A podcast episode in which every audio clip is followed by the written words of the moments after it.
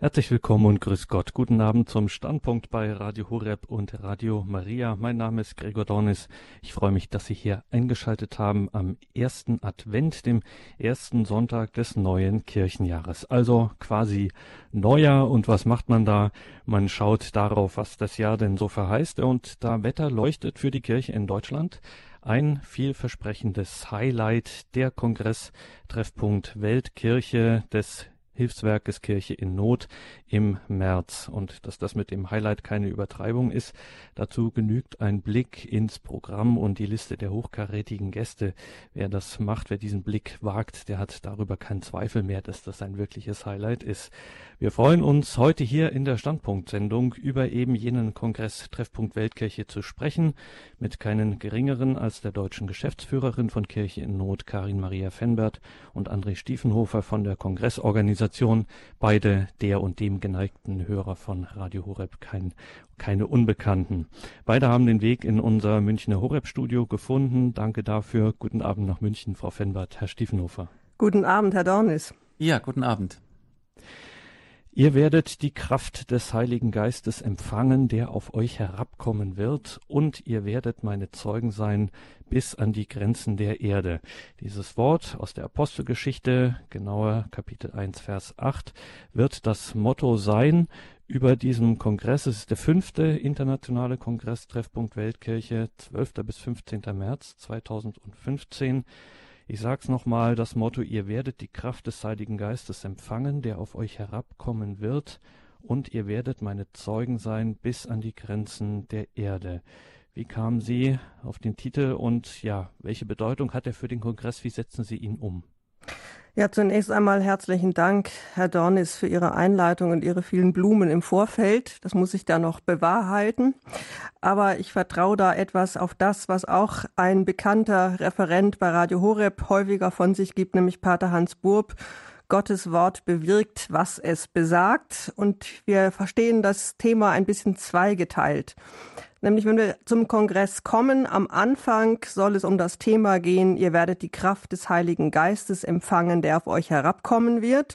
Und wenn wir dann nach Hause gehen, steht ein Schlussimpuls zu dem zweiten Teil und ihr werdet meine Zeugen sein bis an die Grenzen der Erde.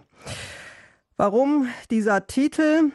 Der drückt etwas Positives aus. Er ist ein Imperativ. Der Titel macht deutlich, der Weg der Kirche durch die Zeit besteht nicht nur in Pastoralplänen, sondern es kommt auf das Wirken des Heiligen Geistes an.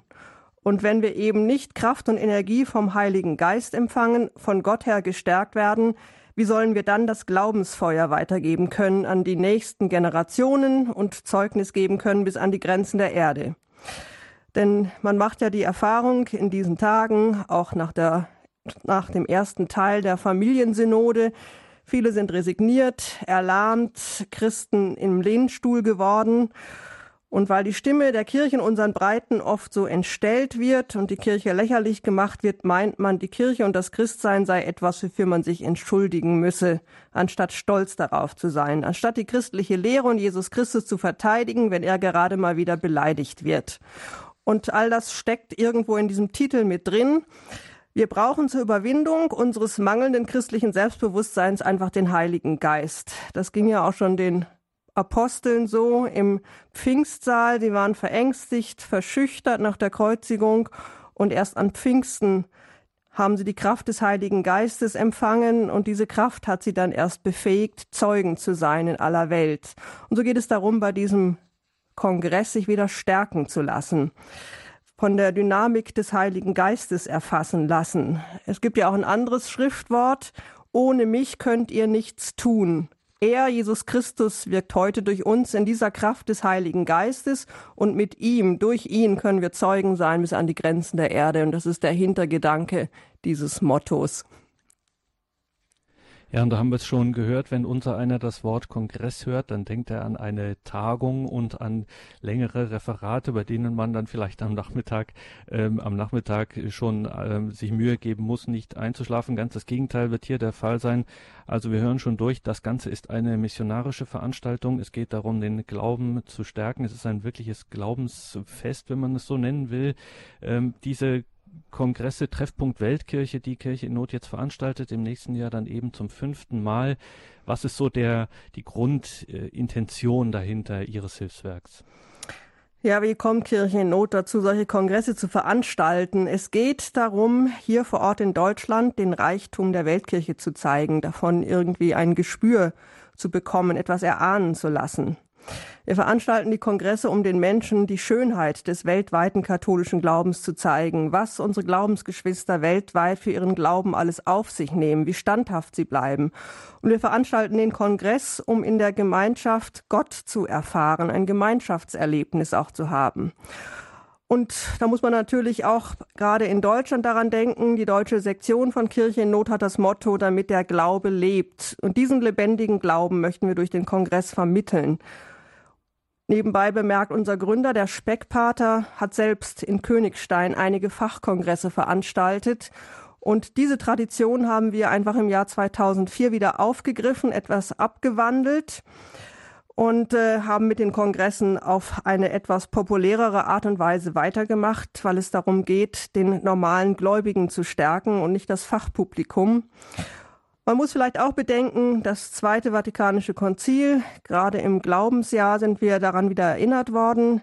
Da gab es ein wichtiges Dokument, nämlich Lumen Gentium. Und darin heißt es unter anderem, diese Eigenschaft der Weltweite, die das Gottesvolk auszeichnet, ist Gabe des Herrn selbst.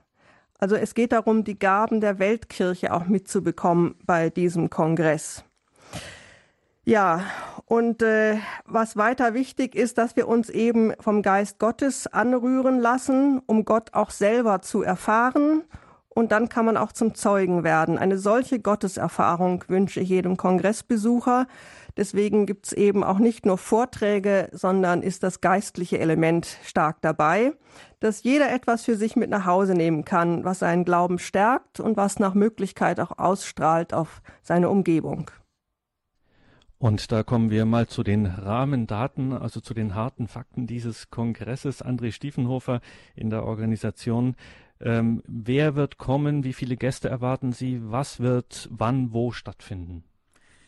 Ja, wenn man für Fachkongresse jetzt werben würde, dann müsste man sich jetzt irgendwie etwas aus den Fingern saugen und sich überlegen, wie mache ich jetzt den Herrn Professor Dr. XY, Fachreferent für irgendetwas, äh, den Hörern schmackhaft. Aber Radio Horeb-Hörer, die werden im Kongressprogramm auf viele bekannte Namen stoßen. Und äh, da wissen Sie schon, wenn die auf Radio Horeb laufen, dann sind das natürlich kein Langweiler. Und dass Radio Horeb hier unser Medienpartner ist, das heißt auch ordentlich mit vom Kongress berichten wird, das zeigt ja auch, dass da jede Menge Glaubensfeuer dahinter steht. Also nur mal so ein paar Rahmendaten. Also wir haben insgesamt 14 Bischöfe mit dabei, Priester, Ordensleute und Laien aus vier Kontinenten. Also hier ist wirklich die Weltkirche zu Gast. Und ein Vorteil von Kirche in Not ist ja, dass wir den direkten Draht in diese Länder, in diese ganzen Kontinente haben. Das heißt, unsere Projektereferenten, die kennen ihre Pappenheimer vor Ort und das heißt, die wissen natürlich auch, wer so richtig Feuer hat, wer den Glauben auch gut rüberbringen kann, ähm, wer etwas zu sagen hat. Und da haben wir natürlich ordentlich ausgefiltert und genau die Leute eingeladen, die auch was zu sagen haben, die ähm, die verschiedenen Themen, über die wir später noch sprechen werden, eben rüberbringen. Ja, was erwarten wir? Wer 2011 beim letzten Kongress dabei war, der weiß, dass es ein Riesentreffen sein wird. Der Bayerische Rundfunk sprach damals von einem kleinen Katholikentag. Das so hoch würden wir jetzt nicht greifen, aber wir erwarten schon so etwa 1500 Besucher insgesamt. Wenn Sie mit dabei sind und kommen, alle hier, die jetzt zuhören bei Radio Horeb, dann wären es vielleicht noch ein bisschen mehr. Wir hoffen natürlich, dass so viel wie möglich dabei sind. Ähm, die Karten können Sie sich übrigens jetzt schon bestellen. Das sage ich gleich am Anfang der Sendung. Da freuen wir uns natürlich, wenn Sie das so früh wie möglich machen, denn wir müssen natürlich auch planen. Und je früher Sie Ihre Karten bestellen, umso besser können wir das Ganze dann auch finanzieren. Informationen und das aktuelle Programm, das können Sie sich bei Kirche in Not in München ähm, bestellen. Äh, Unsere Telefonnummer finden Sie auf unserer Webseite www.kircheinnot.de und das Neueste zum Kongress finden Sie auch auf einer Webseite www.treff.weltkirche.de. Das ist auch noch ein wichtiger Hinweis. Wir haben schon Programmhefte verschickt und Programmhefte liegen in einigen Kirchen auch schon aus. da mussten wir natürlich irgendwann mal anfangen, die zu produzieren und die zu drucken. Und da gibt es natürlich immer wieder Aktualisierungen. Und das aktuellste Programmheft finden Sie dann eben auch im Internet auf dieser Webseite www.treff.weltkirche.de. Ja, kommen Sie vorbei. Es lohnt sich. Es gibt jede Menge Glaubenspower. Und äh, je mehr kommen, umso schöner wird's. Sie haben eingeschaltet in der Standpunktsendung bei Radio Horeb und Radio Maria, heute mit Karin Maria Fenbert und André Stiefenhofer von Kirche in Not. Wir sprechen über den fünften internationalen Kongress Treffpunkt Weltkirche vom 12. bis 15. März 2015. Ja, und da werden wir natürlich immer wieder auch zwischendurch noch einmal sagen, wo Sie die Informationen bekommen können. Dieser Kongress findet in Würzburg statt. Frau Fenbert, wieso Würzburg?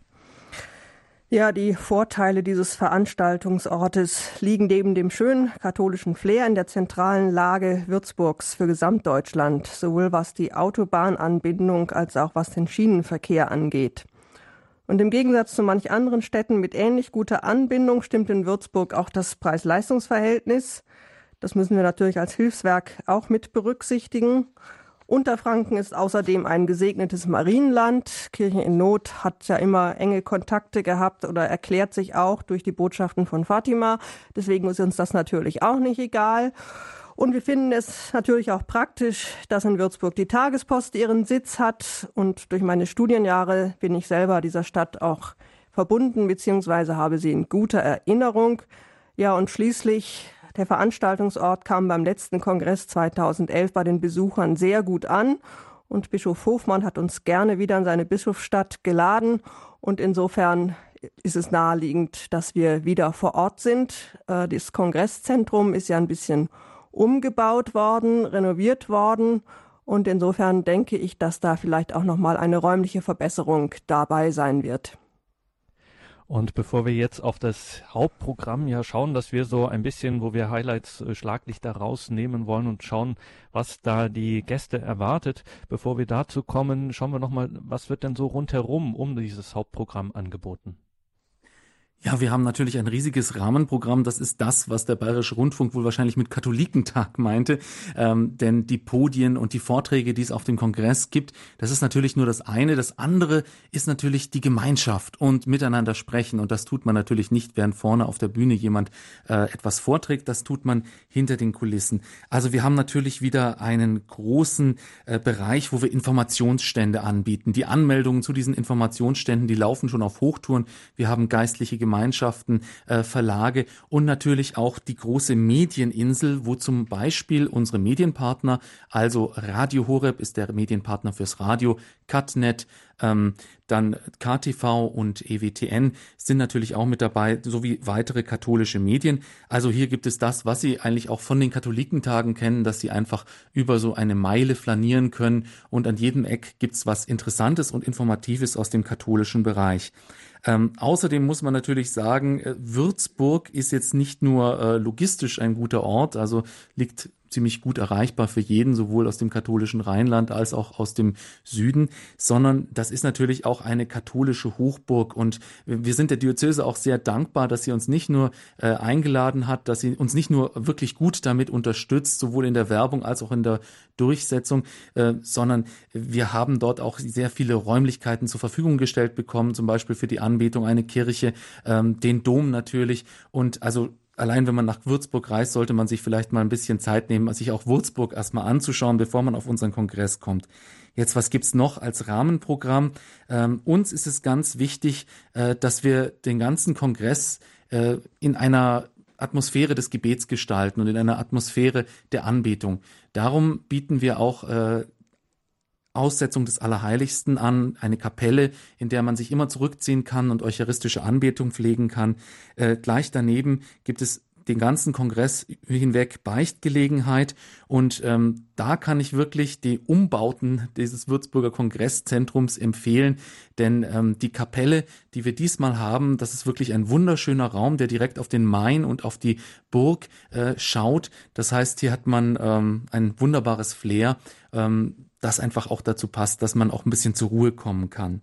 Dann gibt's natürlich wieder den Kinderkongress von Kidsnet angeboten. Äh, am Samstag, den 14. März, einen Tag lang bieten wir das an, von 10.30 Uhr bis 12.20 Uhr und 13.20 Uhr bis 18 Uhr. Äh, der steht unter dem Motto Auf der Suche nach dem wahren Schatz, es richtet sich an Kinder von sechs bis zwölf Jahren.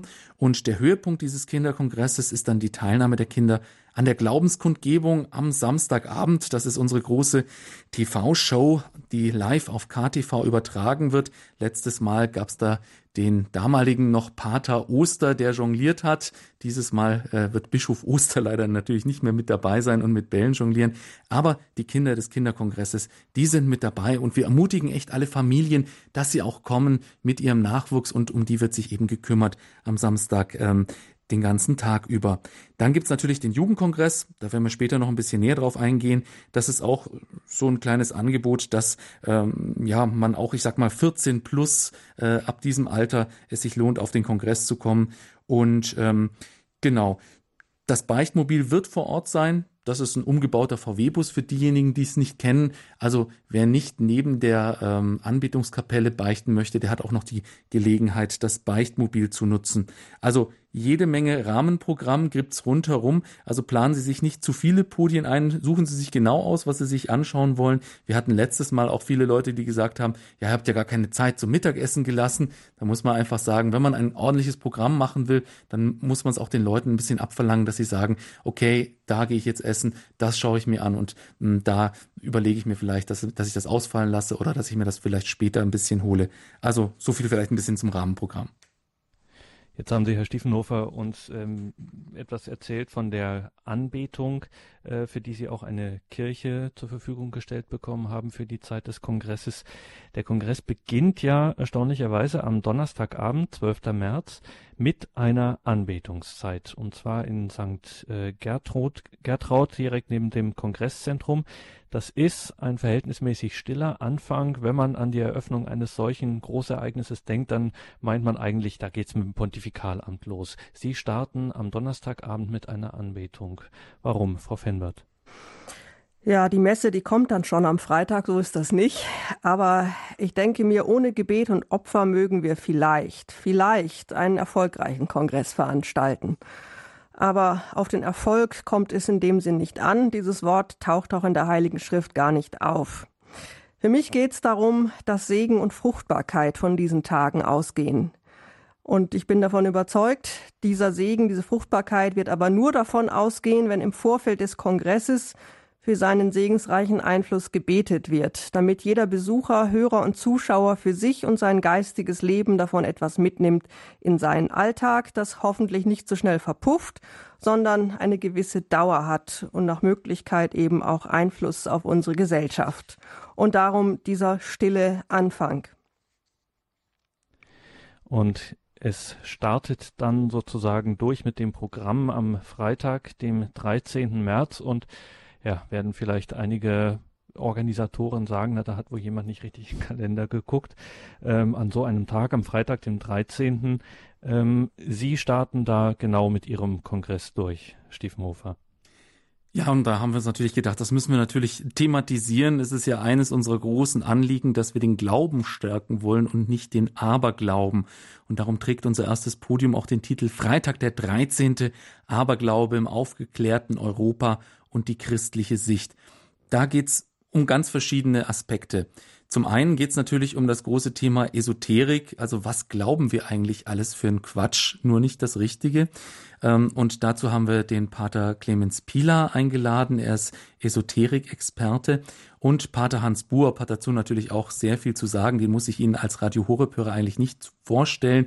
Exerzitienmeister im Haus St. Ulrich in Hochaltingen. Und da sind wir schon sehr gespannt, was die uns so ein bisschen ähm, zum Gegensatz Aberglaube, Glaube erzählen können. Und ähm, dann haben wir noch so diesen Aspekt des aufgeklärten Europa. Ja, Europa ist ja sozusagen äh, ein Konstrukt des Abendlandes, das sich sehr rational, sehr äh, verstandesgebunden gibt. Also wir tun ja nichts, ohne fünfmal drüber nachgedacht zu haben. Und andererseits hängen wir dann den seltsamsten Theorien an. Und dazu haben wir jemanden eingeladen, der eigentlich äh, Europäer par excellence ist, nämlich Erzbischof Dr. Zbigniew Stankiewicz. Er ist Erzbischof von Riga und er hat zum einen eine wahnsinnig interessante Glaubensgeschichte. Er wurde sozusagen vom Yogi zum Erzbischof und ihm ist Europa ein großes Anliegen und das europäische Zusammenwachsen. Und ähm, der wird uns das so ein bisschen aus dieser Perspektive äh, erzählen, für was für ihn Europa eigentlich heute noch steht und was dort Platz hat und wieso der christliche Glaube so wahnsinnig wichtig ist ähm, für das Europa, das wir äh, heute kennen.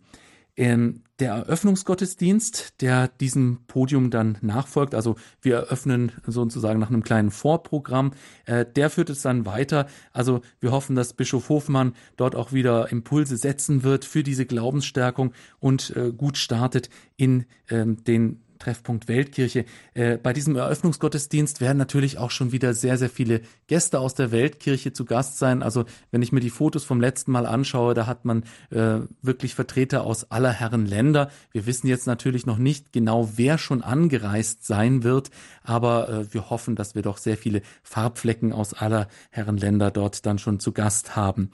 Ja, ähm, danach geht es dann weiter im Kongresszentrum mit einer Begrüßung und mit dem Eröffnungsreferat. Das heißt, der erste Teil der Klammer, die Frau Fenbert vorhin angesprochen hat. Ihr werdet die Kraft des Heiligen Geistes empfangen, der auf euch herabkommen wird. Das wünschen wir uns vom Kongress. Und dazu wird uns Joachim Kardinal Meissner ein bisschen was erzählen. Ja, und zum 13. Ähm, diesem Datum gibt's natürlich noch mehr zu sagen. Ähm, und hat Frau Fenbert einige Hinweise. Sie hat ja schon vorhin etwas erwähnt und am Nachmittag geht es eben auch noch genau um diesen 13. Ja, genau. Also wir konnten natürlich nicht dabei stehen bleiben bei Freitag, dem 13. und Aberglaube, sondern der 13. steht ja auch für Fatima-Tage. Und gerade das Hilfswerk Kirche in Not, ich habe es vorhin erwähnt, hat sehr viel geistlich zu tun mit den Botschaften von Fatima. Es ist natürlich wieder ein geistliches Thema, Fatima und die Päpste. Mir ging es äh, bei dieser Konzeption äh, darum, insgesamt jetzt nicht nur bei diesem Thema, wenn wir nur Informationsveranstaltungen machten, bestünde die große Gefahr, dass die gehörten Informationen schnell wieder vergessen und von anderen Informationen überlagert werden. Und darum halte ich es einfach für unerlässlich, dass der Treffpunkt Weltkirche eine geistliche Dimension hat. Naja, und dieses Thema Fatima und die Päpste, ich meine, Kirche in Not ist entstanden mit Hilfe, wenn man so will, von Papst Pius XII. Denn er war es, der sich als ehemaliger Nuntius von Deutschland Sorge nach dem Krieg um die Lage in Deutschland machte und den Prämonstratenser Generalabt in Rom äh, sagte, wir müssen irgendwas tun, damit sich die Lage mit den vielen Flüchtlingen in Deutschland entspannt und daraus kein Bürgerkrieg wird. Und insofern, äh, dieser Impuls wurde aufgegriffen letztlich von dem Speckvater von Wernfried van Straten. Das heißt, wir waren von Anfang an mit dem Papst verbunden. Das ging dann weiter über die nachfolgenden Päpste bis heute, insbesondere auch Papst Benedikt Emeritus äh, ist sehr mit uns verbunden. Ihm verdanken wir es ja, dass wir Ende 2011 zu einer päpstlichen Stiftung erhoben wurden. Ja, und diese beiden Sachen, Fatima und die Päpste, das bietet sich sozusagen an, genauso wie es sich anbietet, dass zu diesem Thema, gerade weil die Päpste auch mit dabei sind, wir einen Referenten aus dem Vatikan haben, nämlich aus dem Staatssekretariat wird Monsignore Dr. Florian Kolfhaus referieren. Soweit zum 13. Aber Herr Stievenhofer wird uns sicher gleich noch mehr erzählen. Nur was ich noch hier anknüpfen möchte. Ich habe gesagt, mir sind diese geistlichen Impulse bei diesem Kongress so wichtig. Und damit Sie sich vielleicht ein Bild davon machen können, hören wir noch mal rein, was Pater Burb uns 2011 zu sagen hatte. Ein Verantwortlicher aus einem Priesterseminar hat mich vor zwei, drei Jahren gefragt, gesagt, du, was soll ich denn machen? Wir haben so bestimmte Tage, da haben wir eine Stunde Anbetung und die Neuen, die neu eintreten, die kommen zwar am Anfang und halten so die Stunde durch, aber dann, wenn sie merken, die Alten, die gehen auch wieder nach einer bestimmten Zeit, gehen die auch. Wir haben bloß gesagt, wissen die überhaupt, was Anbetung ist? Ich kann nicht einfach nur die Menschen zur Anbetung einladen, ohne ihnen zu erklären, um was geht's denn da? Ist es was anderes wie Lobpreis oder was anderes wie Dankgebet oder Bittgebet oder ist das alles eine Suppe? An, ich habe Ihnen gesagt, anbeten kann man nur, wenn man staunen kann vor dem unendlich Heiligen. Und ich denke, es ist einmal wichtig, weil äh, die Anbetung, ich würde sagen, die Quelle jeder Neuevangelisierung ist. Sie werden feststellen, wo nicht angebetet wird, aber im, im Sinn der Anbetung gibt es kein geistliches Wachstum. Papst Benedikt äh, sagt, vor jedem Handeln und jeder Veränderung der Welt muss die Anbetung stehen. Nur sie macht uns wirklich frei. Nur sie gibt uns die Kriterien für unser Handeln. Und gerade in einer Welt, in der die Kriterien, die Orientierung bieten, immer weniger werden und die Gefahr besteht, dass jeder nur sich selbst zum Kriterium nimmt, ist es sehr wichtig, die Anbetung hervorzuheben. Was also tue ich, wenn ich anbete? Wenn ich es im Wort ausdrücke. Aber Sie können das nicht nur im Wort ausdrücken. Anbetung ist eine Grundhaltung des Menschen und die haben Sie nicht von heute auf morgen. Das ist ein Wachstum. Der Mensch wächst immer tiefer in das Staunen vor Gott und in die wahre Anbetung. Ich möchte es Ihnen mit ganz simplen Worten sagen. Anbetung heißt, Gott zu sagen, Gott, du bist alles. Du bist die unendliche Liebe, du bist die unendliche Barmherzigkeit, du bist die unendliche Allmacht, du bist die unendliche Weisheit. Du bist alles. Ich bin nichts aus mir selber. Was ich bin, habe ich von dir. Mein ureigenstes, das ist meine Sünde, aber alles andere habe ich von dir. Ich bin nichts aus mir selber. Anbetung ist eine absolute Anerkennung Gottes und zugleich eine absolute Anerkennung auch meiner Geschöpflichkeit, meiner Abhängigkeit von Gott. Also Sie spüren zuerst einmal, muss Anbetung in mir sich ereignen, es muss zu einer Grundhaltung werden. Gott, ich habe nichts an dir auszusetzen. Und jetzt gucken Sie mal in Ihr Herz rein. Hören Sie mal in Ihren Abgrund rein. Letztens beim Tsunami, jetzt in Japan. Was ging da in Ihrem Herzen vor sich, bitte? Wie haben Sie da über Gott gedacht? Ganz ehrlich, hören Sie mal in Ihr Herz hinein. Haben Sie da Gott noch verstanden? Was ist Anbetung? Hat hier Gott Fehler gemacht? Dann ist er kein Gott, dann ist er ein Götze. Wenn es Situationen gibt in dieser Welt, in diesem Leben, wo ich nicht Ja sagen kann zu Gott, wo ich ihn in Frage stelle, wo ich ihn vor mein menschliches Gericht zitiere und sage, Gott, was hast du denn da für einen Case gemacht? Hättest mich gefragt, dann hätten wir uns nicht so blamiert. Schauen Sie mal, ob Sie nicht so im tiefsten Tiefen manchmal fühlen, denken oder wie auch immer. Prüfen Sie mal ehrlich. Ja, was ist das für ein Gott, der Fehler macht? Das ist doch kein Gott. Auf den kannst du dich doch nicht verlassen, oder? Dann machst du lieber alles selber. Können Sie ja sagen, ich habe nichts an dir auszusetzen? Ist das nicht schwer? Oder wenn Sie in die Weltgeschichte hineinschauen, Kirch, Kirchengeschichte, Weltgeschichte, die letzten Ereignisse, Katastrophen, können Sie da wirklich sagen, aus ganzem Herzen, Gott, ich habe nichts an dir auszusetzen? Sind Sie mal ganz ehrlich. Merken Sie, dass das nicht etwas ganz Einfaches ist, aber dass ich genau auf dieses Ziel zugehe, dass ich mit Verstand und Wille, und das ist, das sind die Fähigkeiten der Geistseele, nicht meine Gefühle, dass ich mit Verstand und Willen sage, Herr, ich danke dir für das, was du aus dieser Katastrophe in deiner unendlichen Liebe machst, zum Heil von Menschen, die betroffen sind. Gott, ich danke dir für das, was du daraus machst. Gott macht ja nichts Übles oder Böses.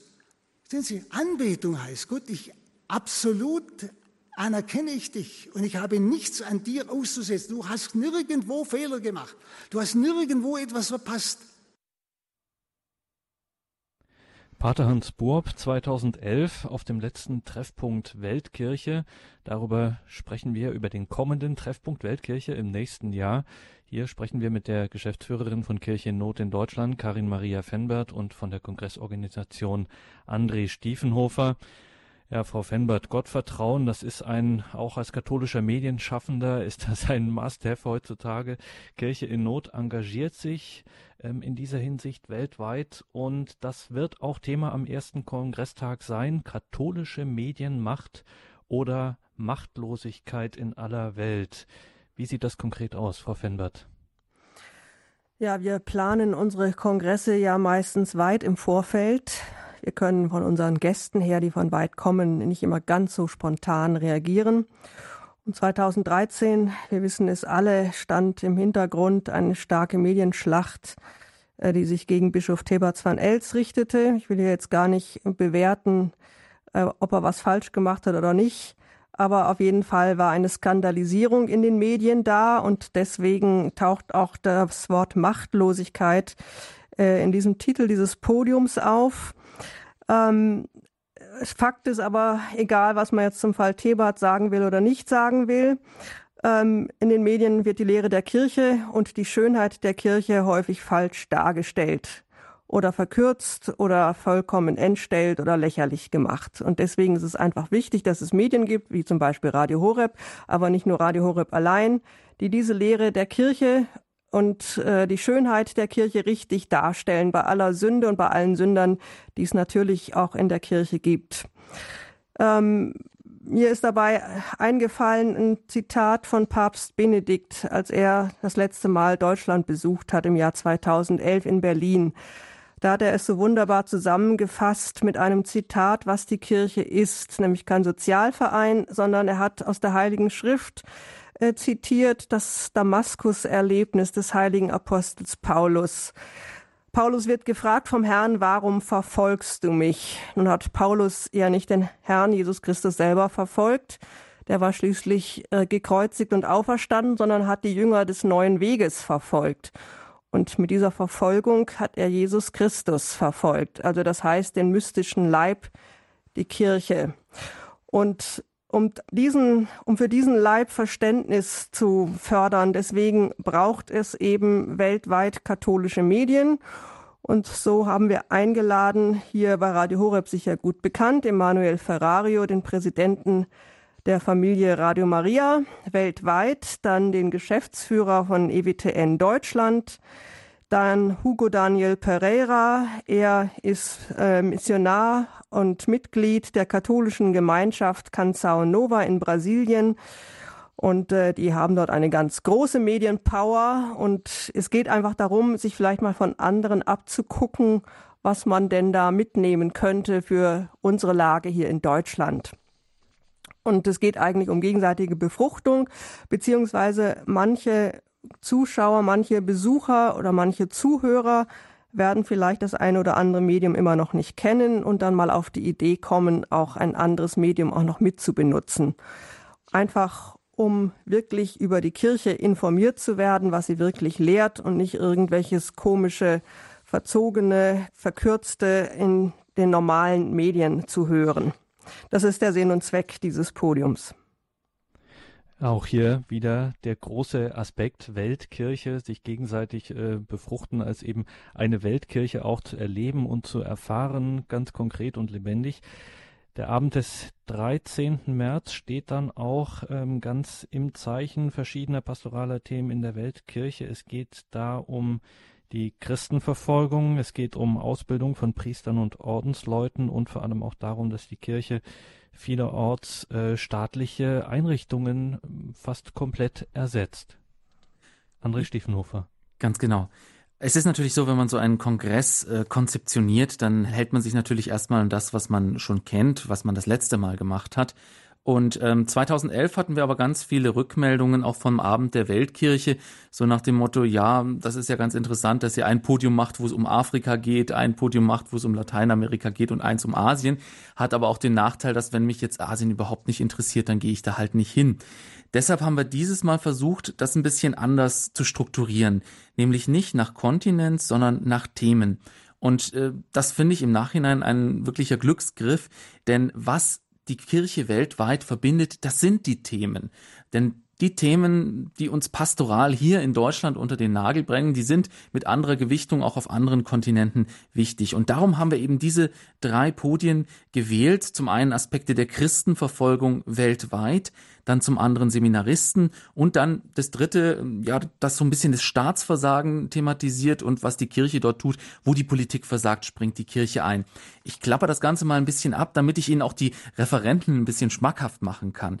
Aspekte der Christenverfolgung. Woran denken wir, wenn wir zurzeit an Christenverfolgung denken? Das ist natürlich zum einen ganz aktuell der Nahe Osten mit dem islamischen Staat, mit den Islamisten, die dort ihr Unwesen treiben, mit diesen uralten christlichen Gemeinschaften, die dort ja vor der Auslöschung stehen. Der Exodus, der hört ja nicht auf.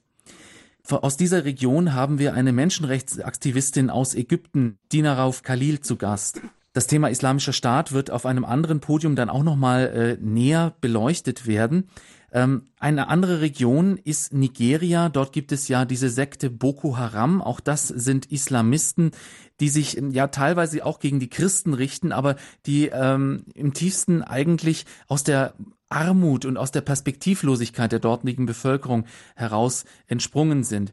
Und zu dieser Sekte Boko Haram haben wir einen wirklichen Fachmann eingeladen, nämlich Bischof Dr. Matthew Hassan Kuka. Er ist Bischof von Sokoto. Sokoto, das ist ähm, eine Diözese im Norden äh, Nigerias in einem Bundesstaat, in dem die Scharia gilt. Das heißt, dieser Mann, der muss sich schon mal aus reinem Überlebenswillen immer dem interreligiösen Dialog stellen. Und wir hatten ihn vor einiger Zeit schon mal in Deutschland und er konnte uns sehr viel eben genau darüber sagen, wo es eigentlich herkommt, diese Radikalisierung, wieso die Islamisten dort so fruchtbaren Boden vorfinden. Und er hat uns eben zum Beispiel gesagt, ja stellen Sie sich vor, Sie haben nicht mal sauberes Wasser, Sie haben keine Straßen, die Sie von A nach B bringen und Sie haben eine Polizei, die Sie misshandelt, anstatt dass sie sie beschützt werden, würden Sie da nicht auch radikal werden? Ja, solche Gedanken wollen wir in diese Aspekte der Christenverfolgung auch reinbringen, dass die Gewalt eben auch irgendwo herkommt. Sie ist nicht die Schuld der Christen, aber sie leiden eben darunter, unter anderem in Nigeria. Einen weiteren, wie ich finde, sehr spannenden Gast haben wir aus der Zentralafrikanischen Republik, Pater Aurelio Gazera. Er ist Italiener und schon seit vielen Jahren in der Zentralafrikanischen Republik als Missionar tätig. Wir sind auf ihn gestoßen, als 2013 in diesem bitterarmen Land eine Rebellion losging. Äh, islamistische Rebellen sind aus dem Norden in das Land einmarschiert. Seleka nannten sie sich, eine Allianz. Die Zentralafrikanische Republik ist etwa zu 80 Prozent von Christen bevölkert. Ja, und in dieses hauptsächlich von Christen bevölkerte Land ist diese Miliz einmarschiert und hat eine Spur der Verwüstung durch das ganze Land gezogen. Wir haben sofort mit unserer Medienarbeit begonnen und haben gesagt, ja Leute, da passiert etwas, die äh, brennen Dörfer nieder, die zerstören Kirchen, aber das Medienecho war relativ gering bis diese Islamisten dann tatsächlich die Hauptstadt eingenommen haben und in dieser hauptsächlich christlichen Land ein Islamist plötzlich Staatsoberhaupt war. Auch da war es in den Medien in Deutschland noch relativ still. Erst als sich dann eine Gegenreaktion gegen diese Seleka, gegen diese Allianz bildete, die Anti-Balaka, und die natürlich aus der Bevölkerungsmehrheit kam, das heißt, das waren hauptsächlich Christen, wenn sie auch nicht aus christlichen Motiven gehandelt haben. Erst in dem Moment sind die, sind die Medien aufgesprungen und haben, und zwar mit, dem Dreh, Christen machen jetzt Jagd auf Muslime. Das fand ich eine sehr interessante Entwicklung. Und wer in dieser ganzen Situation wirklich sehr segensreich gewirkt hat, das war eben exakt dieser Pater Aurelio Gacera. Er hat uns auch in den schlimmsten Umständen immer neueste Informationen aus der Zentralafrikanischen Republik geliefert.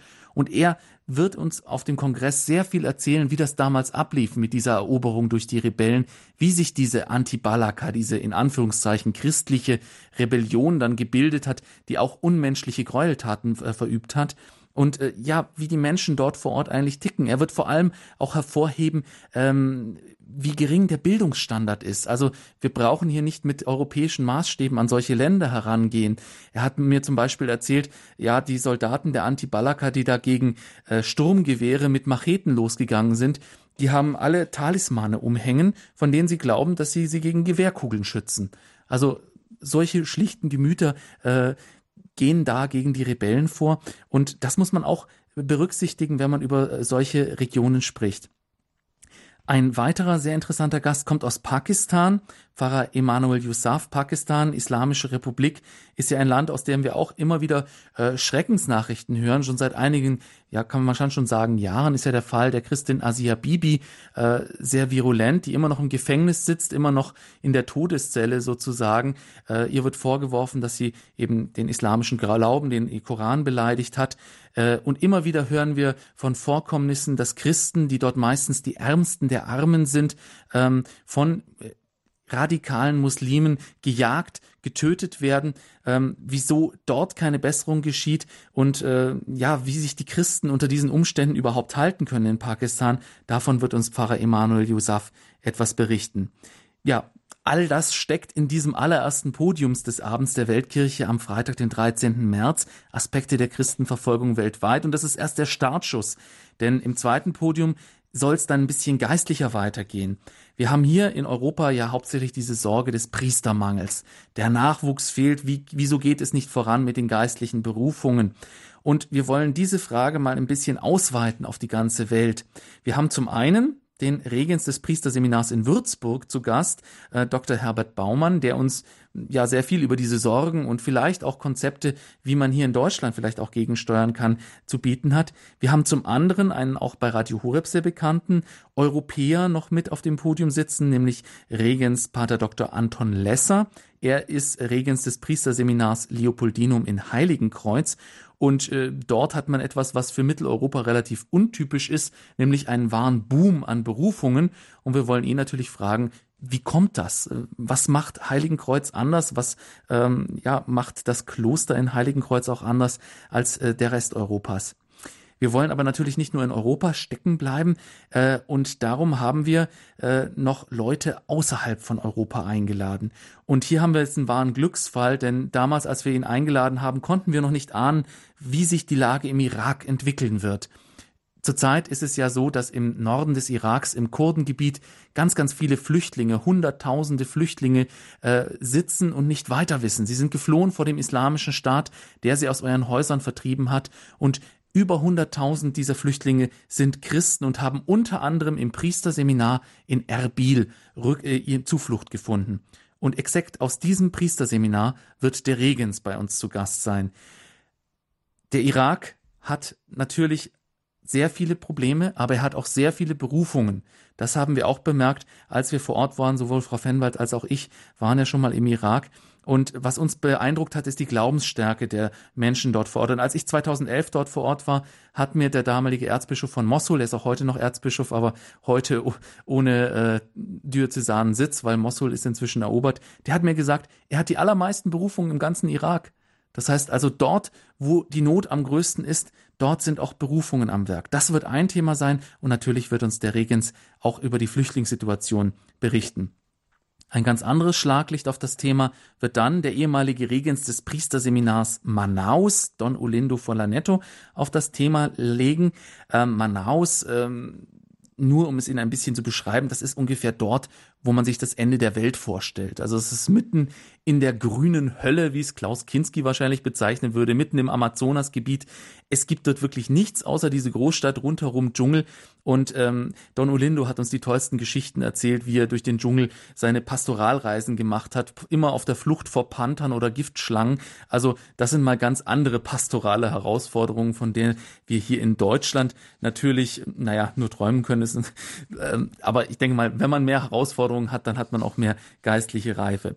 Also, das alles auch in diesem Podium hineingepackt. Sie sehen, wir packen sehr viel in die einzelnen Themen mit hinein. Ein letztes Podium an diesem Abend der Weltkirche geht dann eben genau um dieses Staatsversagen. Wo die Politik versagt, springt die Kirche ein.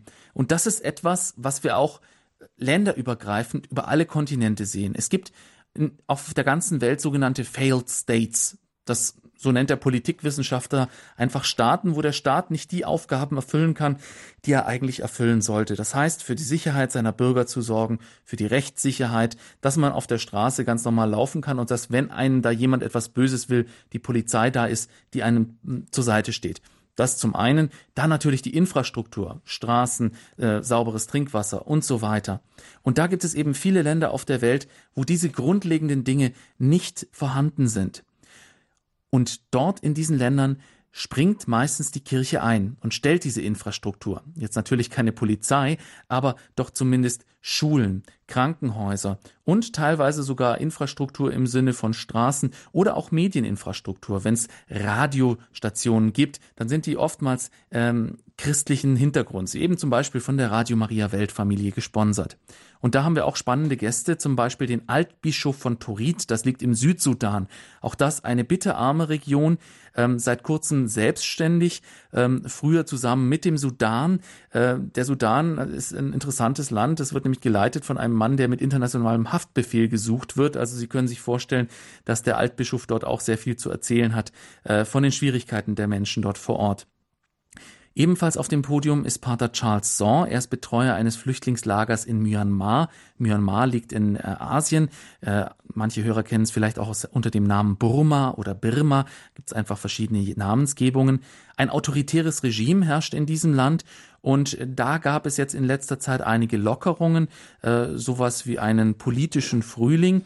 Und ähm, dennoch gerade die Ärmsten der Armen haben dort nichts, an das sie sich klammern können. Äh, die Regierung schlägt dort alles nieder. Ähm, deshalb ist die Kirche dort vor Ort, gerade was die Flüchtlinge angeht, die einzige Hilfskraft. Wir hatten den Pater schon mal hier vor Ort in Deutschland und er hat mich vor allem deshalb beeindruckt, weil er kein Blatt vor den Mund nimmt. Normalerweise, wenn Menschen aus autoritären Regimen kommen, das kennen wir auch von Kirchenleuten, da wird sehr diplomatisch gesprochen, aber dieser Pater, der sagt, was Sache ist. Ja, und auch in diesem Bereich, wo die Politik versagt, springt die Kirche ein, darf natürlich ein Referent aus der Zentralafrikanischen Republik nicht fehlen, der uns auch berichten wird, wie dort die Kirche versucht, die öffentliche Ordnung und das, was noch davon übrig ist, einigermaßen aufrecht zu erhalten. Ja, das ist der Abend der Weltkirche, der dann auch mit einer Komplett noch beendet wird. Wir haben ja gesagt, es ist uns wichtig, die Tage ins Gebet einzubetten, also der, die Gottesdienste, die heiligen Messen, aber eben auch äh, die Stundengebete sollen da eine große Rolle spielen und die Komplett wird Pater Dr. Anton Lesser mit uns beten. Und einer, der jetzt nicht auf diesem Podium, wo die Politik versagt, springt die Kirche einsitzt, der da aber durchaus auch sitzen könnte, ist auch auf unserem Kongress, nämlich Pater Richard Ho Lung. Er wird auch genannt die Mutter Teresa Jamaikas und er hat einen Orden gegründet auf Jamaika, der sich den ganzen Ausgestoßenen annimmt, also den ganzen Behinderten, die dort teilweise äh, von den Familien verstoßen werden. Oder äh, er macht sich auch sehr für starke Familien stark oder hilft Frauen, ähm, die ungewollt schwanger geworden sind, dass sie nicht abtreiben müssen. Also dieser Mann hat ein großes Charisma und was er auch hat, ist ein großes musikalisches Talent. Und von diesem musikalischen Talent können Sie sich jetzt gleich auch überzeugen. Er ist nämlich in den USA unter anderem auch gefragter Musiker, war da sogar schon mal in den Charts mit seinen Liedern, also mit äh, in den Hitparaden. Er wird auch bei uns zu Gast sein, da kommen wir später noch drauf. Aber äh, nachdem ich jetzt so viel geredet habe, wollen wir einfach mal ein bisschen reinhören, äh, was Sie denn musikalisch auf unserem Kongress erwartet. Pater Richard Holung and Friends.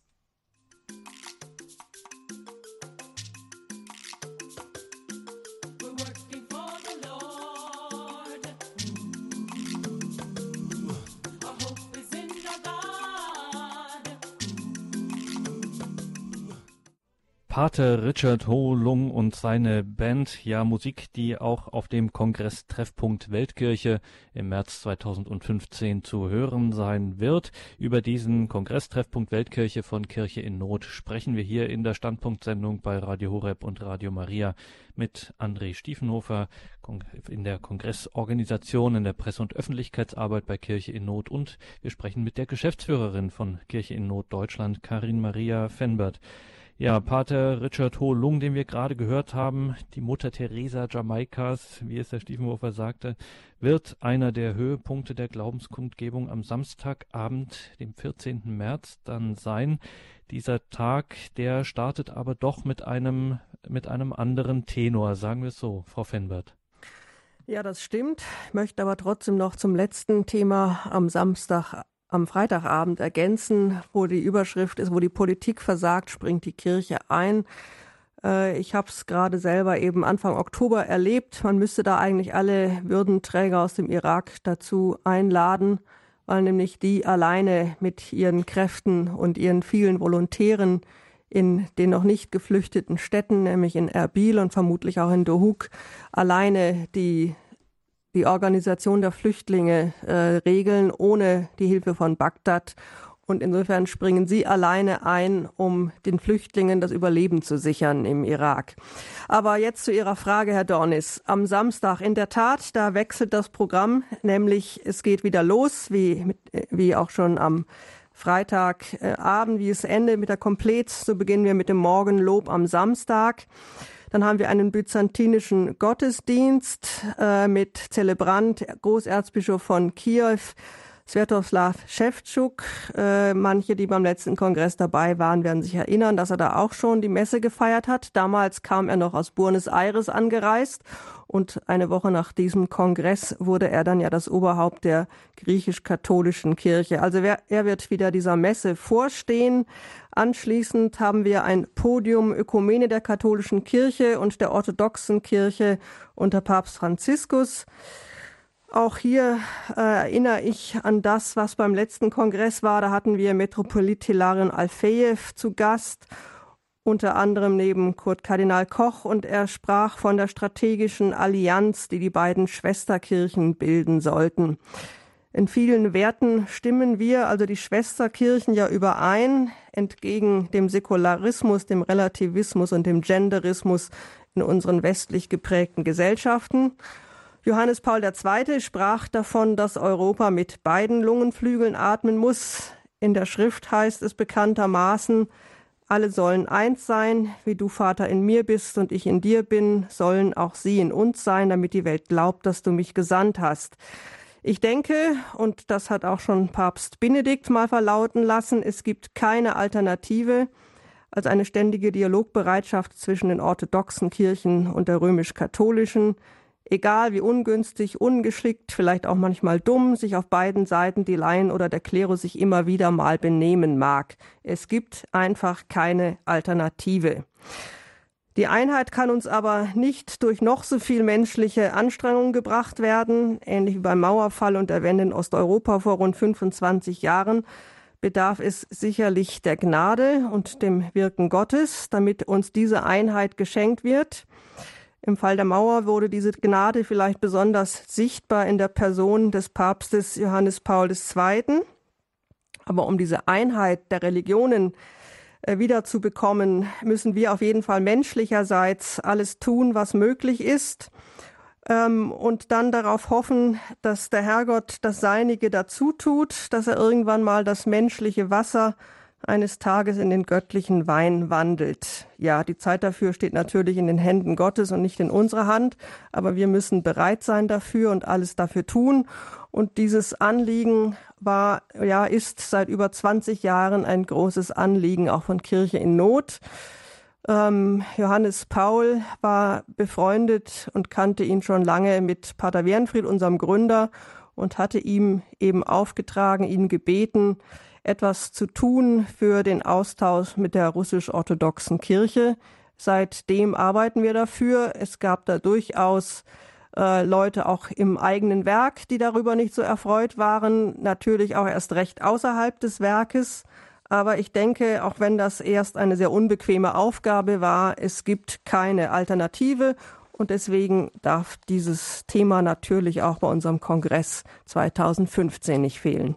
Ja, und am Mittag dieses Samstages des 14. März hören wir Angelus und Mittagsansprache vom Programmdirektor von Radio Horeb, Pfarrer Richard Kocher. Und danach wird dann das Programm am Nachmittag geteilt. Es geht da im Hauptsaal um die westeuropäische Kirche in Not und im Barbarossa-Saal steigt der Jugendkongress. Was erwartet uns denn da, Frau Fenbert? Ja, es geht am Samstagnachmittag ein Blick auf die westeuropäische, auf die deutsche Lage der Kirche. Ähm, zum Beispiel, äh, wenn ich jetzt eben, ich habe es vorhin schon mal erwähnt, an die Familiensynode denke oder an die Vorfälle 2013 im Zuge der Skandalisierung eines Bischofs in Deutschland. Da fragt sich der eine oder andere, gescholten, kritisiert, verspottet, wozu ist die Kirche in unserer Gesellschaft eigentlich noch nötig? Darauf muss es unbedingt Antworten geben. Ebenso, was sind denn die großen Herausforderungen für die Kirche im 21. Jahrhundert? Ähm, wichtig ist auch ein Podium gegen den Strom von Meinungsdiktatur und Political Correctness. Äh, bei diesem Podium wird zu Gast sein, auch er steht noch nicht in dem ausgesendeten Programmheften drin, aber Erzbischof Dr. Nikola Eterovic, der apostolische Nuntius von Deutschland. Ähm, ja, ich denke mir dabei, ähm, wenn man sich zum Beispiel die Bildungspolitik bei uns in der Bundesrepublik anguckt, ähm, aktuell in Baden-Württemberg und Niedersachsen, in Nordrhein-Westfalen ist der Kampf vielleicht zu spät aufgenommen worden. Da ist ja schon die Schlacht scheinbar gewonnen. Dort wird auch schon entsprechend unterrichtet. Aber in Niedersachsen oder in Baden-Württemberg soll es darum gehen, ähm, dass die Schule die sexuelle Vielfalt unterrichten soll und das möglichst in allen Fächern. Und äh, es geht darum, äh, geschlechtlicher Identitäten gerecht zu werden, mit teilweise ganz merkwürdigen Vorstellungen, wie dann die Schulunterrichte gestaltet werden sollen. Da geht es einfach darum, zum Beispiel bei so einem Thema Leute aufzuwecken und dass sich äh, christliche Eltern wehren ähm, und äh, dass man sich eben traut, gegen den Strom von Meinungsdiktatur und Political Correctness zu schwimmen.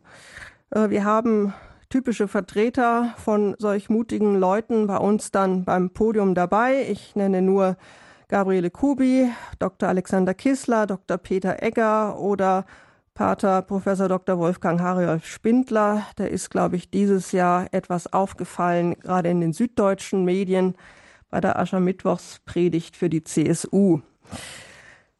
Ähm, das geht einfach darum, die Leute aufzurütteln, sie wach zu machen und ein bisschen zu sensibilisieren. Vielleicht so ein bisschen so ähnlich wie Peter Egger das schon getan hat beim Kongress 2011. Europa, quo vadis? Europa, wohin gehst du? Diese Frage stellen wir uns alle. Und wir möchten gerne wissen, in welche Richtung sich Europa entwickelt. Wir spüren, dass wir heute an gewisse Grenzen stoßen im Bereich der Wirtschaft, im Bereich der Politik, aber auch im Bereich der Kunst, im Bereich der Weltanschauung und auch im Bereich der Sinnfrage. Überall merken wir, dass der Boden nicht mehr fest ist. Es fehlten uns die Fundamente. Und da stellt sich nun die Frage, wie ist es eigentlich zu dieser Situation gekommen? Und dann, was können wir tun?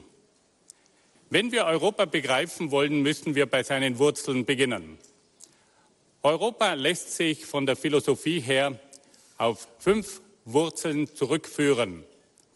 Wir sprechen vom Griechentum, vom Römertum, vom Christentum, von der Renaissance und von der Aufklärung. Diese fünf Bewegungen haben unseren Kontinent geprägt. In diesen fünf Bewegungen sind die geistigen Wurzeln unseres Kontinents zu finden. Und auf diese fünf großen geistigen Strömungen gehen auch die zentralen Grundwerte von Europa zurück. Wir können sagen, dass Europa von folgenden Grundwerten getragen und geprägt wird. Erstens die Würde des Menschen. Der zweite Grundwert die Freiheit. Der dritte Grundwert die Demokratie. Der vierte Grundwert das Recht. Das fünfte, der fünfte Grundwert die Arbeit. Dann die Vernunft, die Wissenschaft und die Bildung. Diese Grundwerte, die Würde des Menschen, die Freiheit, die Demokratie, das Recht, die Arbeit, die Vernunft, die Wissenschaft und die Bildung haben Europa groß gemacht.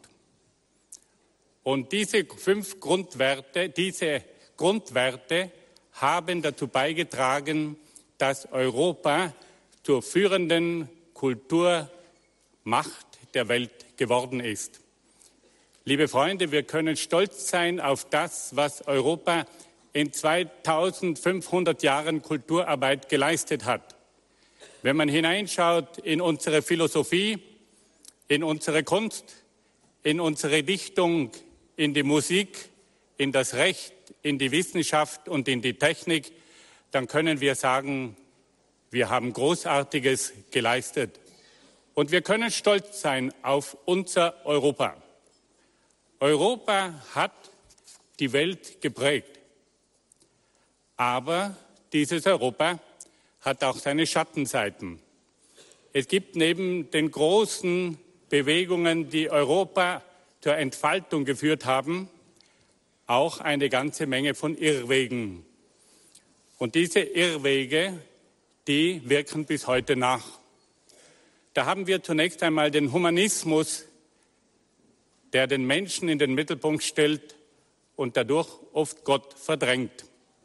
Wir haben die Aufklärung, die die Vernunft zur Entfaltung gebracht hat, aber diese Vernunft hat sich oft gegen die Offenbarung und auch oft gegen die Religion gestellt.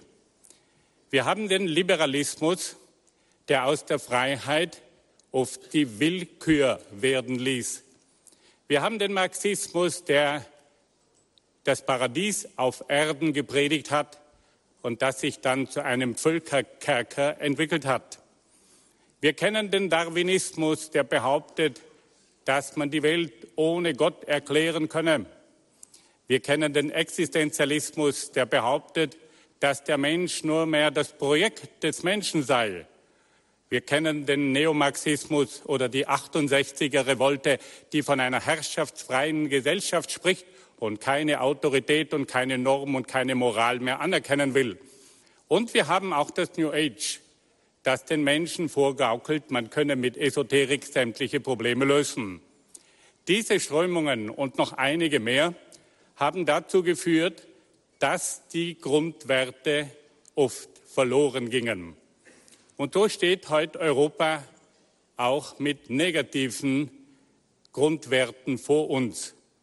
Ein Mensch ohne Würde, eine Freiheit ohne Werte, eine Demokratie ohne Fundamente, ein Recht ohne Verpflichtung, eine Arbeit ohne Maß und Sinn, eine Vernunft ohne Herz, eine Wissenschaft ohne Ethik und eine Bildung ohne Weisheit. Das ist auch Europa. Und wir stehen heute vor diesen Unwerten. Und damit ergibt sich für uns eine zerrissene Situation, vor die wir gestellt sind. Europa hat zwei Seelen. Europa ist auf der einen Seite von großen Werten geprägt und auf der anderen Seite ist es ein Kontinent, in dem der Mensch und nicht Gott das oberste Prinzip ist. Wir haben den Menschen als oberstes Prinzip, die Welt als irdisches Paradies, den Menschen als autonomes Wesen, die Moral der individuellen Neigung und die Gesellschaft auf rein ideologischer Basis. Liebe Freunde, wir stehen heute vor einer ähnlichen Situation wie der geistige Vater des Abendlandes Aurelius Augustinus. Augustinus hat am Ende der Antike gelebt. Er war der Vertreter der römischen Kultur, aber er hat sich gleichzeitig auch die Frage gestellt, warum diese große römische Zivilisation in einer Phase der Dekadenz war. Augustinus hat festgestellt, dass sich das römische Reich zu einem Erdenstaat verwandelt hat. Und er sagt, Rom ist groß, aber es hat keinen Gott, es hat keine Moral, es baut auf der Gewalt auf, der Militarismus, der Unrechtsstaat, die Sklaverei. Das ist ein Staat ohne Gott. Das ist ein reiner Erdenstaat. Und Augustinus stellt nun diesem Erdenstaat den Gottesstaat gegenüber. De civitate Dei. Und er fordert, dass ein neuer Staat zu errichten sei, nämlich der Gottesstaat, der auf der Religion aufbaut, der auf dem Christentum aufbaut, der auf der Moral aufbaut. Und Augustinus sagt, das ist die Zukunft. Und dieses Werk, das am Anfang unserer europäischen Kultur steht, im Hinblick auf das Christentum, dieses Werk hat die Dekadenz der Antike aufgefangen und hat einen Neubeginn ermöglicht. Und der politische Vater von Europa, Karl der Große, hat aus diesem Werk von Augustinus geschöpft und hat auf diesem Werk das heilige römische Reich deutscher Nation aufgebaut. Die Situation ist heute erstaunlich ähnlich. Wir stehen heute wie Augustinus vor den Trümmern Europas. Wir merken, dass Europa ein Erdenstaat ist, der untergeht, wenn er sich nicht bekehrt. Und so müssen wir heute sagen, so wie Augustinus müssen wir auch heute aufrufen, wir brauchen einen Gottesstaat, ein Europa auf christlicher Grundlage. Sonst werden die großen Werte, die wir erarbeitet haben, uns in den Untergang führen. Starke, streitbare, aufrüttelnde Worte von Dr. Peter Egger 2011 auf dem Kongress Treffpunkt Weltkirche. Darüber sprechen wir ja hier in der Standpunktsendung mit der Geschäftsführerin von Kirche in Not Deutschland, Karin Maria Fenbert und André Stiefenhofer, der die Organisation dieses Kongresses Treffpunkt Weltkirche vom 12. bis 15. März des nächsten Jahres 2015 also ähm, mitverantwortet. Das Thema Glaubenskrise in Europa steht im Mittelpunkt des Samstagnachmittags am 14. März 2015. Gleichzeitig, Herr Stiefenhofer, findet der Jugendkongress statt. Was erwartet uns da? Ja, wenn man einen Jugendkongress in so einem Kongresstreffpunkt Weltkirche anbietet, dann muss man natürlich mal ein bisschen ein anderes Konzept aus, auffahren als das, was einem Hauptsaal erwartet. Wir haben den ganzen Nachmittag durchgestylt, dass für jeden ein bisschen was dabei ist, dass wir auch verschiedene Darstellungsformen haben, wie man das so nennt. Und da gehört natürlich erstmal eine sympathische Moderation dazu und denjenigen, der dort moderiert, den kennen Sie ja auch von Radio Horeb. Das ist Dominik Miller, der durch den Nachmittag führt. Wir fangen an mit einer Katechese, Gebet in meinem Herzen Feuer. Das ist der Titel eines Buches von Dr. Johannes Hartl, dem Leiter der Initiative Gebetshaus Augsburg. Und das ist auch der Titel der halbstündigen Katechese, der einstündigen Katechese, wie ich hier sogar sehe, die diesen Nachmittag eröffnet. Danach gibt's eine Musikpause. Ist auch ganz wichtig, dass wir das so ein bisschen einbinden wollen mit den geistlichen Gemeinschaften, ähm, die diesen Nachmittag auch unterstützen. Wir haben jetzt erst ganz frisch noch die Gemeinschaft Shalom aus Brasilien mit an Bord. Vielleicht gibt's da auch noch die ein oder andere Möglichkeit, die hier einzubinden. Ansonsten ist dabei Totus Tuus, Jugend 2000 und das Night Fever Würzburg, die hier auch mitgestalten. Danach kommt nochmal ähm, ein Vortrag von Erzbischof Zbigniew Stankiewicz, den hatte ich vorhin schon mal erwähnt. Das ist derjenige, der vom Yogi zum Erzbischof wurde und der möchte uns ein bisschen was erzählen über die neuen geistlichen Bewegungen, die bei ihm in Lettland Motoren der Pfarrei von morgen sind. Danach gibt's was ganz anderes, nämlich eine Pantomime, zurück zum Vater, da geht's um den verlorenen Sohn. Diese Pantomime führt die Gemeinschaft Totus Tuus vor. Und anschließend erzählen uns diese ganzen jungen Menschen, wie das eigentlich konkret geht, jung und katholisch zu sein. Ist das überhaupt machbar oder setzt man sich da gleich in die Außenseiterposition? Und auf dem Podium dort sitzen nicht nur Vertreter der geistlichen Gemeinschaften, sondern auch noch Danny Fresh. Danny Fresh ist ein christlicher Musiker, Rapper, Hip-Hopper, wie man das so nennen will. Und er ist auf uns, auf Kirche in Not, zugegangen mit einer ziemlich guten Aktion. Anfang August hat er nämlich sich T-Shirts drucken lassen mit dem arabischen Buchstaben N, das Nun. Ähm, das steht für Nasrani, das ist äh, das arabische Wort für Christen. Und äh, das war für ihn als Solidaritätskampagne. Er hatte diese T-Shirts vertrieben, ähm, um Solidarität zu zeigen für die Christen, die vom islamischen Staat vertrieben wurden. Und ähm, diese T-Shirts konnte man sich bei ihm kaufen für 20 Euro, kann man auch heute noch. Und den Erlös, den spendet der Kirche in Not. Und weil wir das so super fanden, haben wir gesagt, wir laden ihn mal ein und ähm, wollen von ihm hören, wie er denn so seinen Glauben lebt. Ist ja nicht so ganz einfach, ein tougher Hip-Hopper zu sein und gleichzeitig äh, zu seinem christlichen Glauben zu stehen. Also ich denke, er hat da auch sehr viel zu sagen. Ist übrigens auch voll ausgebildet bei der Popakademie Baden-Württemberg. Also nicht nur so ein Feldwald- und Wiesen-Hip-Hopper.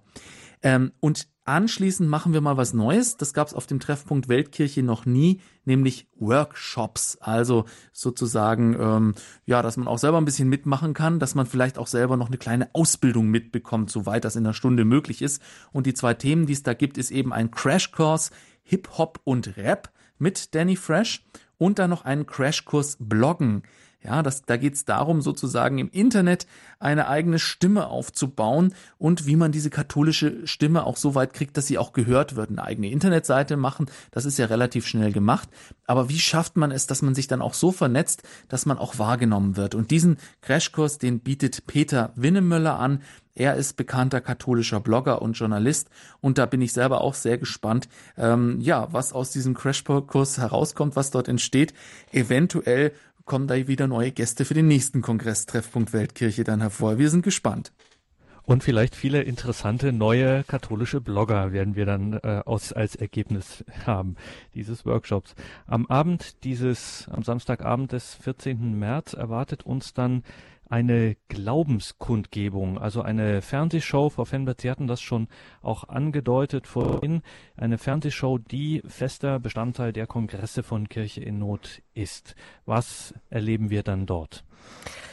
Ja, das Konzept will ich jetzt nicht so ganz im Detail verraten, sonst wird es dann nicht mehr so spannend für die Leute, die kommen. Aber es geht drei Stunden lang auf unterhaltsame Weise um missionarisches Engagement in der Weltkirche, um Glaubensweitergabe in anderen Ländern.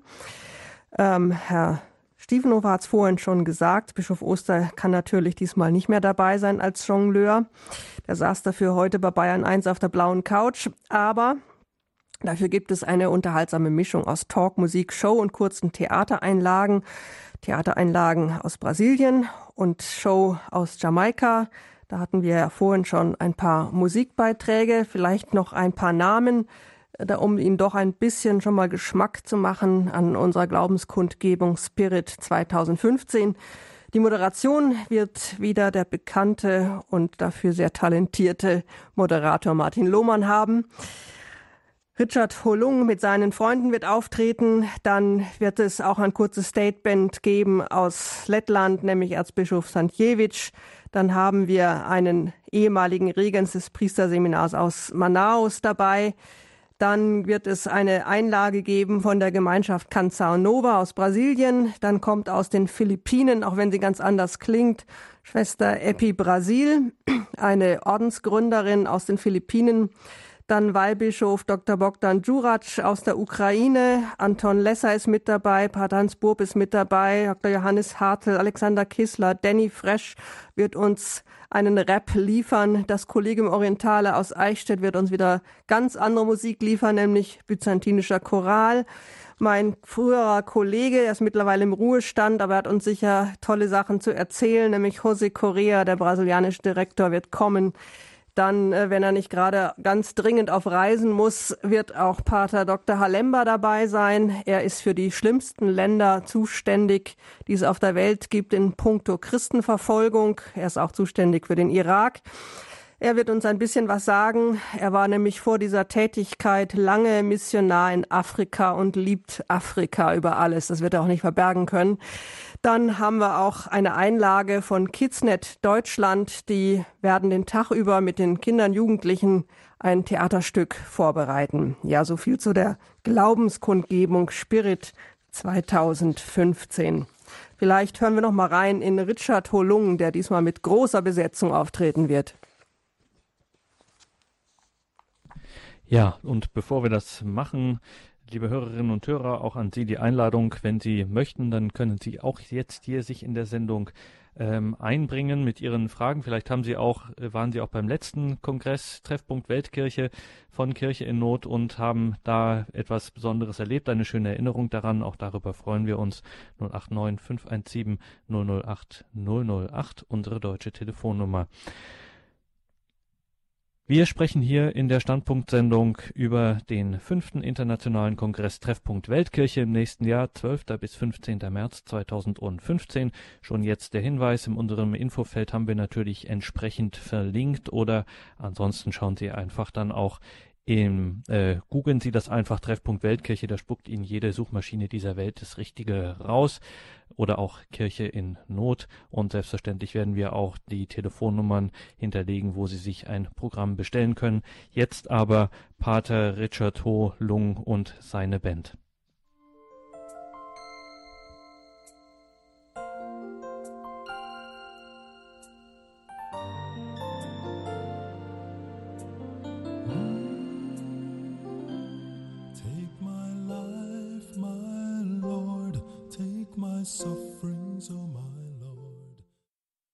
Richard Holung auch zu hören beim nächstjährigen Treffpunkt Weltkirche, dem Internationalen Kongress von Kirche in Not. Darüber sprechen wir hier in der Standpunktsendung mit der Geschäftsführerin Kirche in Not Deutschland, Karin Maria Fenbert. Und der von der Kongressorganisation ist aus der Presse- und Öffentlichkeitsarbeit André Stiefenhofer bei uns zu Gast.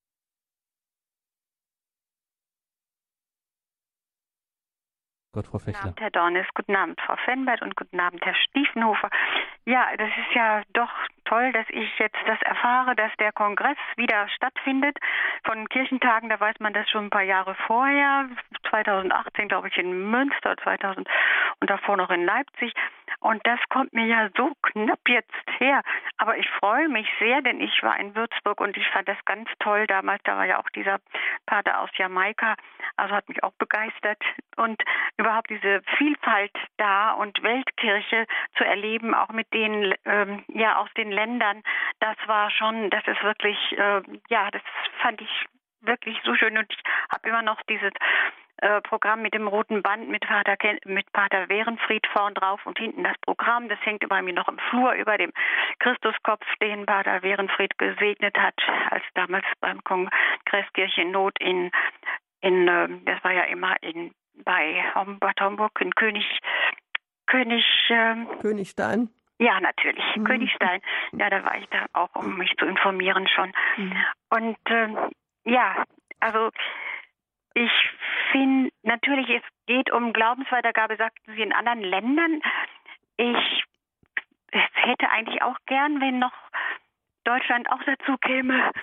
Zum Beispiel, also unsere ehemalige, ja, unser geliebter Osten, jetzt nicht Schlesien, sondern äh, jetzt hier die, wo auch so wenig Getaufte sind und auch der Norden ist ja auch ein bisschen kühl, glaube ich. Also wenn man das vielleicht auch noch mehr hineinbringen würde. Ich glaube, der Süden, das geht wohl noch so, Deutschland Süden. Yes, Frau Fechler, ich sage mal ganz herzlichen Dank für Ihren Anruf. So wünschen wir ja, das uns natürlich. Wir kennen uns noch. Wir, wir wünschen uns das natürlich, dass das genauso ist, wie Sie das jetzt schildern, nämlich dass die Leute beim Kongress kommen und anschließend, um sich das lange im Gedächtnis zu bewahren, hängen sie irgendwelche Souvenirs dann bei sich zu Hause auf. Nein, aber äh, auch was die Glaubensweitergabe bei uns angeht, es geht natürlich bei dem Kongress darum, uns Impulse zu holen von der Weltkirche. Wie machen es denn Leute anderswo? Ich habe schon sehr viele Impulse in mein Büro geholt für unsere Evangelisationsarbeit von meinen europäischen Kollegen. So habe ich zum Beispiel die Reihe Glaubenskompass gemacht, weil mir davor ein Vorbild aus Frankreich als Vorbild diente. Oder wir haben unseren Zweckbetrieb, wo wir unsere äh, Produkte vertreiben rund um die Kinderbibel und anderes mehr zur Glaubensweitergabe. Diese Idee haben wir übernommen von unserem englischen Büro. Es geht um gegenseitige Befruchtung und gerade auch am Samstagnachmittag soll es eben um Glaubensweitergabe bei uns hierzulande gehen und um Glaubensstärkung. Danke, Frau Fechtler, für den Anruf. Dann haben wir noch Frau Kremer aus Herzogenaurach in der Leitung. Fahren Sie denn auch nächstes Jahr vom 12. bis zum 15. März nach Würzburg, Frau Kremer? Ja, danke schön. Ich habe mich mhm. schon angemeldet. So Gott will, möchte ich schon gerne dabei sein. Ja, ich war noch nie dabei. Aber, aber Gott sei Lob und Dank gibt es Kirche in Not. Und es ist so ein Glück. Ich habe jetzt ein bisschen was schon gehört, was Sie auch dargelegt haben. Und das ist nämlich genau das, was wir nämlich brauchen. Beides, die geistlichen und die, äh, die leiblichen Werke der Barmherzigkeit. Die Kirche in Not hilft dem Glaubenden in der Not und der Not des Glaubens. Also treffender kann man es gar nicht sagen. Ne? Also wunder, wunderbar, Papst Benedikt.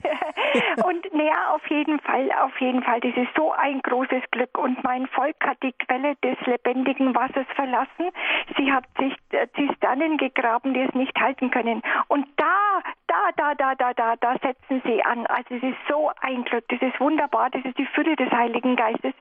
Vergelt's Gott, Gottes Segen Ihnen alle. Und äh, mit Papst Franziskus ruft man nicht bloß Europa, sondern die ganze Welt hinein. Wo ist dein Durst, liebe, liebe Menschenkinder? Wo ist euer Durst nach der Wahrheit?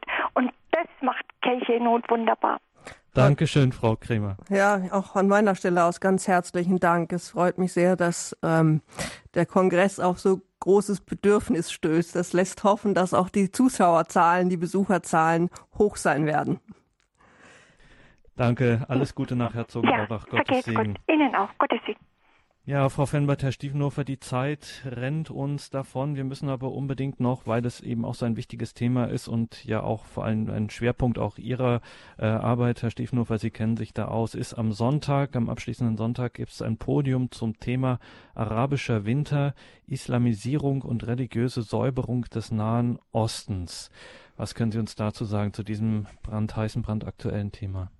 Ja, dass das Thema so brandaktuell werden würde, das wussten wir noch überhaupt nicht, als wir dieses ähm, Podium so konzipiert hatten. Sonst hätten wir wahrscheinlich auch noch ein paar andere Leute eingeladen. Äh, nichtsdestotrotz ist es vielleicht auch so ganz gut, dass es äh, relativ objektiv und breit gefächert äh, einen Einblick in diese Krisenregion des Nahen Ostens gibt. Der islamische Staat und äh, wie mit ihm umzugehen ist, was er für Auswirkungen hat, nicht nur auf die Christen der Region, sondern auch auf die Muslime der Region. Das wird natürlich ein Kernthema dieses Podiums sein.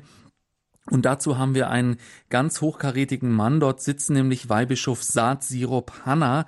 Er äh, ist Weihbischof des chaldäischen Patriarchats in Bagdad und äh, Frau Fenbert, Sie haben ihn Anfang Oktober erst persönlich kennenlernen dürfen, als Sie ein auf sehr, Projektreise waren. Ja. Ein sehr interessanter Mann. Es war der erste Priester, der, glaube ich, nach dem Einfall der USA in den Irak der erste Priester, der entführt wurde. Er wurde 2007 28 Tage entführt. Im Gegensatz zu einem anderen Priester aus Bagdad, den ich dort äh, getroffen habe, hat er allerdings nicht so sehr viel über seine Entführung erzählt. Äh, ich glaube, dass er das nicht wollte, während dieser Priester das auch jahrelang nicht getan hat, aber es jetzt macht, einfach um den traumatisierten Flüchtlingen besser helfen zu können mit seinen Erfahrungen. Aber jedenfalls Weihbischof Sirupanna wurde danach von seinen Kirchenoberen nach dieser Entführung im Jahr 2008 ganz bewusst äh, zum Doktoratsstudium nach Rom geschickt, damit er in eine andere Umgebung kommt und leichter diese ganz schlimmen Erfahrungen hinter sich lassen kann. Also er ist ein wirklich echter Glaubenszeuge, wie man sie gerade aus dem Nahen Osten ganz häufig antrifft. Also hier redet nicht nur einer abstrakt über den islamischen Staat, hier redet jemand, der am eigenen Leibe Erfahrungen mit den Terroristen gemacht hat. Ähm, einen ganz anderen Blick auf die Lage hat der Patriarch von Jerusalem, der lateinische Patriarch Fuad Butros Ibrahim Twal. Er war schon mal bei Kirche in Not 2008 bei unserem Kongress in Augsburg und er wird uns sehr viel auch über die Lage im Heiligen Land erzählen können. Ähm, dort ist die Situation, die Lage, die Stimmung ja auch sehr explosiv zwischen Israelis und Palästinensern und sehr viele Christen im Heiligen Land sind eben Palästinenser. Das heißt, es kann uns auch nicht egal sein, wie die Lage dort vor Ort ist. Ein weiterer Gast wird aus Ägypten da sein, Bischof Kyrillos Kamal William Saman. Er spricht fließend Deutsch und hat auch einen gewissen Humor. Das heißt, er wird die Lage in Ägypten, wo ja die Muslimbrüder lange an der Macht jetzt waren und vom Militär wieder gestürzt wurden. Er wird diese Lage analysieren, die Lage der Christen dort vor Ort, die dort auch die Ureinwohner ihres Landes sind, die Kopten, die äh, ja eigentlich so sich auf die Pharaonen zurück ähm, verfolgen lassen von Volksstamm her, ähnlich wie die Chaldäer im Irak, die ähm, ja Ur in Chaldäa, das ist die Heimstadt Abrahams. Also das sind wirklich die Ureinwohner ihres Landes und von diesen Ureinwohnern haben wir eben auch Leute auf dem Podium. Und es war uns auch wichtig, nicht nur Männer dort sitzen zu haben, sondern auch eine Ordensfrau, eine zupackende Ordensfrau aus dem Libanon, die eben den Flüchtlingen dort hilft. Der Libanon ist neben Jordanien eins der Länder, das die meisten Flüchtlinge aus dem, aus Syrien, aus dem Bürgerkrieg dort aufgenommen hat. Und Schwester Hanan Youssef wird uns davon erzählen. Also ein vollgepacktes Podium am Sonntagvormittag arabischer Winter, Islamisierung und religiöse Säuberung des Nahen Ostens, moderiert von Oliver Maxan. Er ist Nahostkorrespondent von Kirche in Not und auch von unserem Medienpartner, die Tagespost. Ich freue mich sehr auf das Podium. Ja, und auch das werden neben sicherlich vielen äh, harten und ähm, harten Schilderungen und von Erfahrungsberichten wird auch dieses Podium natürlich eine sehr geistliche Dimension, die geistliche Dimension des Martyriums, des Zeugnisses haben. Und so geht es auch weiter. Es gibt ein äh, weiteres, eine weitere Veranstaltung, geistliche Berufungen, die große Bedeutung der Orden für das Leben der katholischen Kirche und die Verbreitung des Glaubens. Wie kommt man auf so ein Thema und das auf diesem Kongress Treffpunkt Weltkirche dann äh, so eine Veranstaltung zu machen? Ja, gerade am heutigen Tag ist dieses Thema sehr naheliegend, denn dieses Jahr wurde das Jahr der geistlichen Berufung, äh, diesem Tag wurde das Jahr der geistlichen Berufung eröffnet, das vom 30. November dieses Jahres, also heute, bis zum 2. Februar 2016 dauern wird. Also insofern lag es schon nahe, dieses Thema aufzugreifen, die Bedeutung der Orden. Dann muss man natürlich auch sagen, hat es auch wieder was mit der Geschichte unseres Werkes zu tun, mit Pater Wernfried. Denn Pater Wernfried waren immer die Berufungen auch ganz wichtig.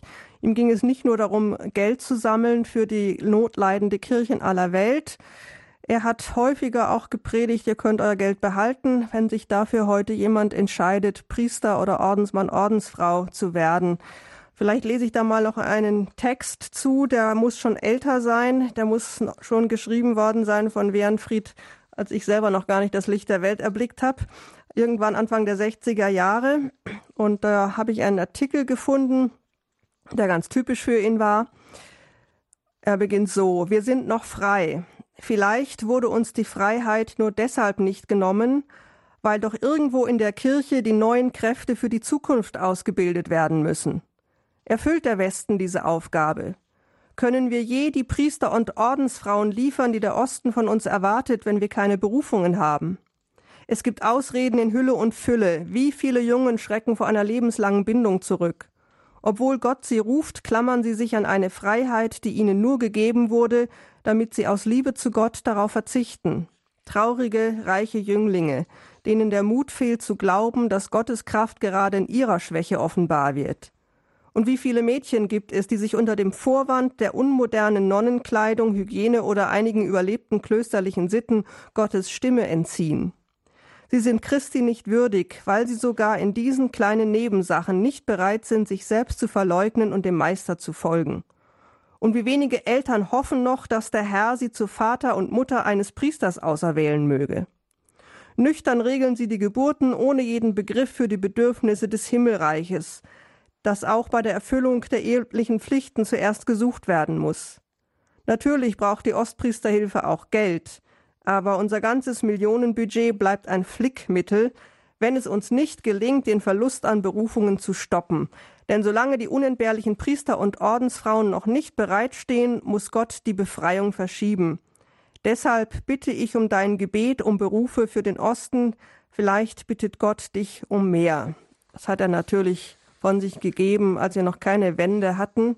Aber trotzdem glaube ich, wir hatten vor wenigen Wochen Bischof Pickel bei uns zu Gast aus Saratow, ähm, dass man heute noch sehr froh wäre für Berufungen für Russland zum Beispiel.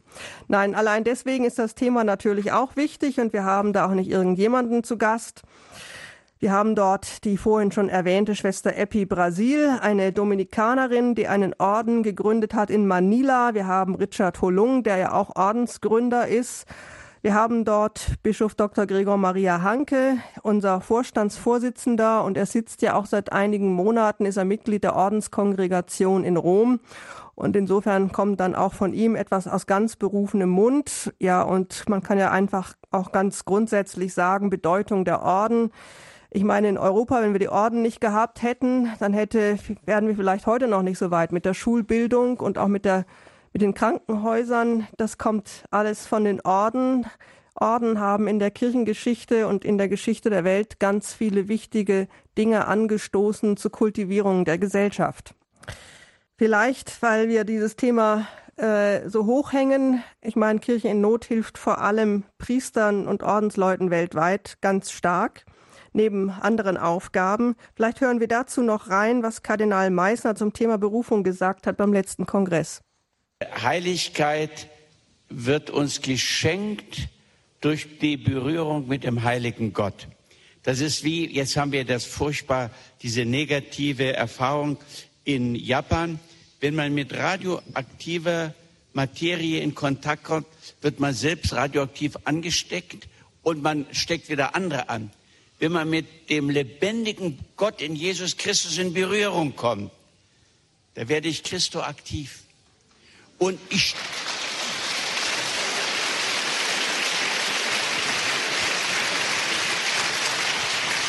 Und dann wirke ich Christo aktiv ansteckend auf die anderen.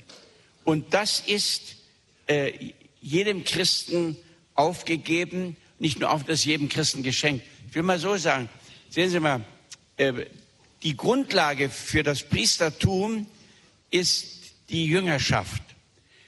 Aber nicht nur allein, da kommt noch einiges hinzu. Aber ohne Jüngerschaft ist Priestertum gar nicht möglich.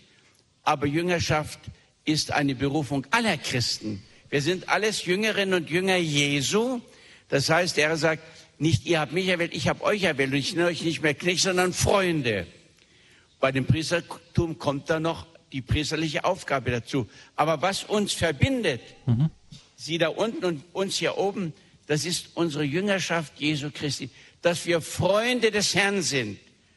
Und da bin ich manchmal der Meinung, ich erlebe viele Laien, die sind meines Erachtens in der Christusfreundschaft viel größer als ich.